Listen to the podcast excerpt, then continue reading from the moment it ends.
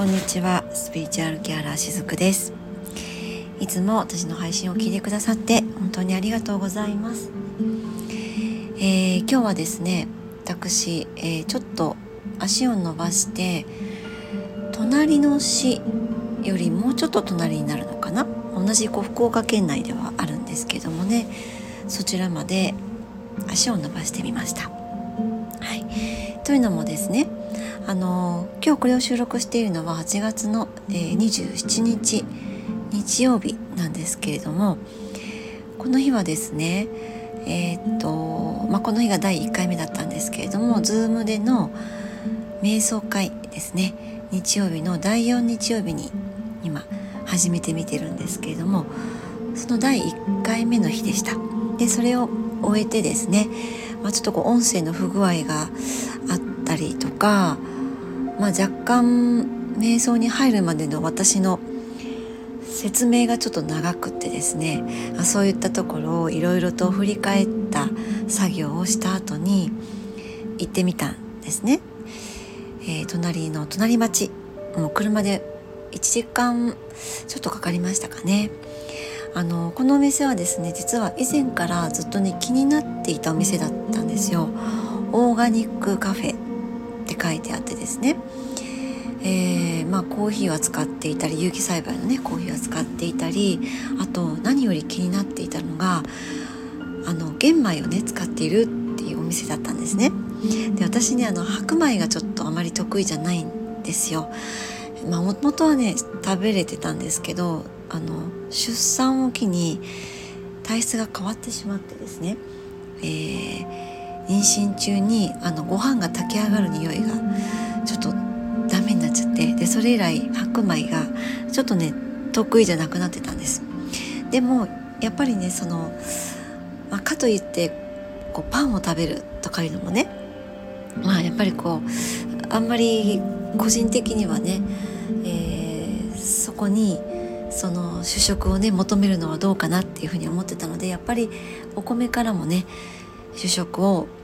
取りたいなって思っている方なんですね。でまあそんな中でその子供を育てていくうちに玄米に私がたどり着いた時期があってでまあそうですね今から20年ぐらい前に遡りますかねでその頃からあの玄米にはまっていってるっていうわけなんですけどもその途中で酵素玄米にまた私は出会うことがありました酵素玄米ってあの玄米よりもさらに、まあ、感触的には柔らかくてあのもっとこう奥ゆ奥深い味わいがあるんですね。というのもこう酵素玄米っていうのはかなり時間をかけて、えー、っとそれをこう熟成させていくような時間帯もあったりするしあと小豆とかお塩もそこに入っているのでこの酵素玄米だけでなんかもうおかずいらないぐらいの感じなんですけど、まあ、そういうのが私大好きなのでねで、えー、まあ、それが隣町にあるということでずっと気になってたんですけど、まあ、なかなかちょっと行く機会がなくってでも、まあ、これを収録している今朝ですねふとあここに今日行ってみたいと思ったので、まあ、ゆるりと車を走らせながら行ってみたわけなんですね。そしたらねあの、ま、やっぱりね本当に美味しくって、えー、ここでね私あの食べるわけじゃなくてあのお土産もね持って帰りたかったのでおにぎりをテイクアウトして帰りました。でねそれはあのインスタの方にもちょっとお写真あげてみたんですけどまああの3つほど買って帰ってあと普通に酵素玄米をね炊き上がったものを、えーまあ、容器に入れてくださっているのを買って帰ってあとえっ、ー、とコーヒーもね帰って帰ったりして半分ぐらい食べたところで気づいたのでちょっと写真がねおにぎり1個だけの写真なんですけども本当にね美味しかったんです。なんかこの幸せな感覚が、えー、伝わると嬉しいんですけども。そうそう。でねそのやっぱりこうふとこんな風に感じた時にそれを実行してみてでその結果がこんな風に幸せになる感覚の時ってありませんか？皆さん、まあ、そればっかりじゃないかもしれないんですけどきっとね一度や二度、まあ、もっともっとそういった経験あるのではないかなって思ったんですね。なので今日お伝えしていく内容はその例えばこう虫の知らせとかいう言葉がありますよね。日本にはね、まあ、そういった虫の知らせについてだとかこれはこうインスピレーションなのかなみたいなこう霊的なお知らせみたいなそういったところのねお話もしていこうかなって思っています。あのー、実は私はね虫の知らせとかいうのはやっぱりあると思っていてしかもそれはね虫の種類によって若干意味合いが違ってくるかなというふうにも捉えています。でこれもね私自身のあの体験をもとに、まあ、分析していったものをね今からお伝えするんですけれども例えばトンボっていうのはそのご先祖様からの何かこうメッセージとかそういったものがトンボによって、えー、降りてくるっていうことがあったりしますね。なんかこうトンボが何気なくお散歩していて目の前にわーっとこう集まってきたかね、えー、私はよくねそういった経験があるんですけれどもそしてこの経験っていうのはやっぱりお盆を境に多いです。あのこの前後ねお彼岸とかその辺りまでこうトンボってたくさん飛びますよね。えー、まあなんていうかな住宅街とかそういうとこは難しいかもしれないんですけどちょっとまあ農道の方ね田んぼの方とかに足を伸ばしてみると、えー、そういった光景を私はよく目にするんですね。でまあトンボっていうのはまあ、季節的にもそうなんですけどやっぱりご先祖様とのつながりが強い虫かなと思っています。あと蝶っていうのは、えー、変容のメッセージですね。蝶が何かこう目の前に例えばこう2羽で現れてくれたりとかね、綺麗な蝶が目の前に突然こう現れてくれたりとか、えー、そういった時っていうのは何かこう変容のメッセージっていうのが結構あったりしますあの蝶ってさなぎからえー、腸にね移り変わっていて、まあ、あの過程っていうのはあのさなぎの時ってあの中で、まあ、ものすごいことが起こっているんですよね実は。あのドドロドロしたものがあの中で起こっていてそしてあれを脱ぎ捨てていくとあの美しい腸に生まれ変わっていくっていう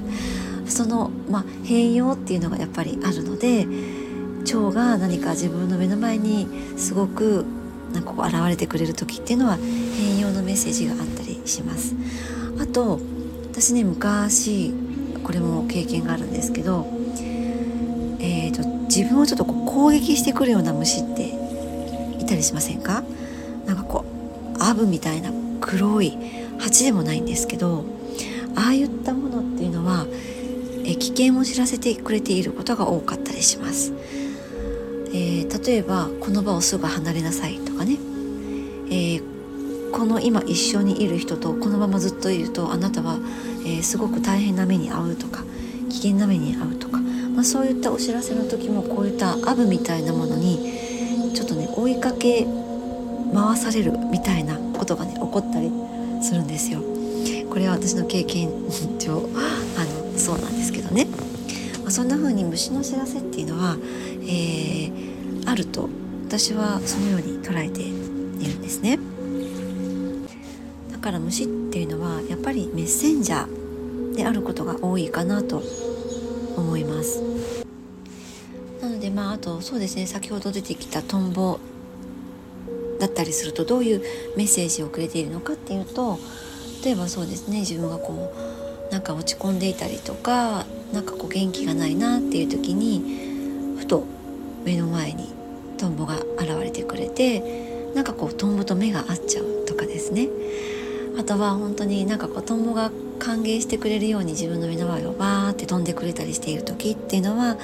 そのご先祖様が「大丈夫だよ」っていうふうに、まあ、そんな風なメッセージを送ってくれていたりとかあとは「あなたのことを見守っているよ」っていうメッセージを送ってくれていたりとかですねそんな風にして、えー、メッセージを届けてくれていたりします。まあ、ただそうは言ってもあ何か子供が来たからどういう意味があるのかなとか蝶が来たからきっとこう意味なんだっていう風にあまりそこに意味付けをしすぎてしまうのもまた実はちょっと違うかなっていうふうには思っていてなんかその見極めみたいなのがもしあるとしたら例えばその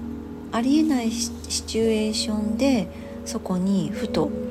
それが現れてくれたとかなんかそういったのはちょっとこうメッセージ性が強いものになるかなと、えー、思っているんですね。うん、してあとその、まあ、意味付けをこう考えるっていうよりかはそのパッと目にふとね入った時にあって何かこう感じるものがあったとしたらあこれはもしかしたらっていう感じでそういうふうに感じたものを、えー、優先してあげていただけたらなって思うんですね。あって感じた時にそっかそっかこれはこういう意味かなっていうふうにもなっていってる時っていうのはもうそこは思考が働いてしまって何かこうメッセージ的なものを受け取っているというよりかは自分の何かこう経験をもとにとかあとうんと思考の中でその答えを出そうっていうふうにしている状況になっているのであのふってこう湧いてきた感覚とか目の前に現れたものってその時に何か感じたとしたらその感じた1秒が大事なんですよね。もう2秒3秒後に何か出てくるものって大概自分の思考の中で出てきているものの方が大きいので、まあ、よく3秒ルールとかありますよね。なんかポロってものが下に落ちて食べ物がね落ちたりして「あ3秒以内だから大丈夫パクッ」とか言って子供の頃学生の頃とか私もよくやっていましたけれどもなんかこのやっぱ3っていう数字ってやっぱりちゃんとこういろんなそこにも、まあ、数字にもねいろんなこうエネルギーがあるわけなんだけど3っていうのはまだ特にそうかなって私は思っていてこのインスピレーション、まあ、ふと感じたものっていうところにもこの3秒ルールは、まあ、そんな意味でもね適用するかなって思っていたりします。だからね1秒です。ふと目にしたもの感じたもの1秒。この1秒を大切にしていただけたらなって思うんですけどもね。まあ、やっぱりここでこう何がそこにポイントになってくるかっていうとなんかニュートルニュートラルな自分でいるっていうことかなって思っていてニュートラルって、まあ、あのリラックスと遊び心が肝になってくるんですね。一種そのトランス状態ですね。なんかこう瞑想に入っていく時の一種のこう何かこうゾーンに入っていく瞬間があったりするんですけどもあの時にこうトランス状態になっていて実は瞑想って何て言うのかな瞑想という言葉だけを聞くとうん何て言うのかななんかこうね僧侶の人たちがすごく座禅を組んで厳しい世界みたいなこともイメージされる方もいらっしゃるかもしれないんですけど実は瞑想ってちょっとしたそこに遊び心なんかこう自分の中の何て言うのかな余白部分とか伸びしろ部分とかそういったものにリラックスがこううまい具合に絡み合ってくると、うんまあ、そのトランス状態っていうものに入っていけるんですね。そんな状態に似た時に例えばこうふと何か直感が湧いてくるインスピレーションがっていうね。ふと何か思う、えー、何か感じるっていう状態になるんですね。だからこううっすらと自分の中でなんかこう小声ぐらいの大きさでね。なんかこうかなみたいな感じでふって湧いてくるもの。でももののその2秒後3秒後にはいやいや違うよとかなんかそういう声もまた湧いてくるんですよね。でああかなこうかなみたいになっている時はもうそれはあの思考でやっていることになっちゃうんだけどなんかまあそのさっきね3秒ルールのこともお伝えしましたけど1秒で感じたことっていうのは直感、ね、自分の内側からふっと湧いてくるインスピレーションになるんだけど2秒3秒後に湧いてくるものはもう思考のところでやっているんだっていうその仕分けっていう作業をまあ毎回毎回やってあげるっていう癖をねつけていくとその例えば何かふと目の前に現れた、まあ、先ほどの虫でも何でもいいんですけど例えば空を見ていてなんかこの雲の形はああかなこうかなって竜かなとか天使かなとかクジラかなとか、まあ、そういったこうエネルギーのようなものを感じた時にそれが本当にメッセージ性のあるものなのかどうかっていうのが分かっていきやすくなるんですねこの仕分けをするっていう作業をの積み重ねが、えー、あのそういったものが分かってくるようになっていくのにもとってもね大切なものになってくるんですね。これはトレーニングの一つになるのでちょっとね面倒くさいなーっていうところにもなるかもしれないんですけど何かそういったこう見えない世界からのメッセージサインっていうのを無理くり取り入れようってしちゃうともしかしたらあ面倒くさいってなっちゃうかもしれないんだけどそういった見えない世界からのサインとかメッセージと仲良くなろうってなんか自分と同じそのフィールドに自分が行きたいなとかあるいは、えー、同じフィールドにいてほしいなみたいなそんな感じで仲良くなっていこうっていうスタンスでやっていくとこういった仕分けの作業もちょっとね面倒くさくないっていう風になるのではないかなって、えー、私はね個人的にそんな風に、え思っていたりします。でまあそうやってその1秒パッと浮かんできたものを採用する。でそれは例えばその Higher Self からのメッセージだったりね。そういうのもあると思うんですけども。それって結局そのいわゆる、うんまあ、自分の中にあるいろんなフィルターを飛び越えて届けてくれているもの。なんですねでもそれが2秒3秒後になるとそのフィルターがバババババーンって自分の目の前にガシャンガシャンガシャンってこう降りてきちゃって目の前に現れたそれを自分のフィルターで見ちゃうのでそうすると思考が発動発動しちゃうという感じなんですね。からこの感性そこの感覚がね難しいところでもあるかもしれないんですけれども、えー、例えばそのもうちょっとこう簡単な感じで言うとあのなんとなくのそういったサインこの1秒でね降ってきたものを意識化するっていうことが簡単なポイントかなとは思います。えー、ちゃんと自分でそれを認識してそして例えばやっぱ行動に移す降りてきたものを行動に移す、まあ、今日私がふと朝あそこに行ってみたいと思ったものを私も実際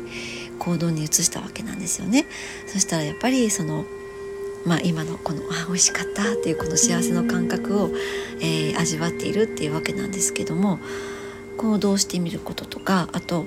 言語化するっていうことですね。えーまあ、今日のこの私の例を例えに言うと、えっとあそこに行ってみたいという感覚がふっと湧いてきたとします。でそれを言語化またしてみるんですよ。あ行こうみたいな感じで。もうこの行こうって言葉にしてる時っていうのは2秒3秒後の時間帯に入っているはずなんだけどちゃんとこう言語化してあげることで2秒3秒後に出てくる思考の言葉っていうのをまあ、いわばこう自分でその言語化することで書き消しているっていう現象がそこで起こっているわけですよね。そうするとやっぱこうやっぱり言葉に出すことって自分が思っているものよりもエネルギー的には強いので言語化すればそちらに意識が向くわけですよね。そしたら意識が向いた方にまた行動しやすくなっていくと思うんですよ。なので何かこう降って湧いてきたものは言語化してそして行動に移すというこの一連の流れを何かこう自分の中に癖づけていってあげると自分にとっての本当に、必要なメッセージっていうのはあらゆる場面で降りてくると思います。そして自分がこう次何を選択していこうかとか、それはもう日常のちっちゃなことでもそうなんだけどそういった選択もしやすくなっていくことにつながっていくと思います。だからねこうふわっと自分の中に浮かんできた本当にふわっていう感じなんですよ。なんかふとっていうものってね。ふわって感じてきたその感覚を自分がちゃんとこう拾ってあげるっていうことがとっても大事なんですよね。その感覚を自分自身が、えー、無視しないで大切にその感覚を扱ってあげるんですね。その繰り返しかなって思っています。そういったこう繰り返しでもっていろんなメッセージっていうのは受け取っていけるようになっていきますのでね。是非今日のお話、えー、日常の中でも取り入れてみていただけたらと思います。はいということで、えー、今日も最後までお付き合いくださりありがとうございました。しずくでした。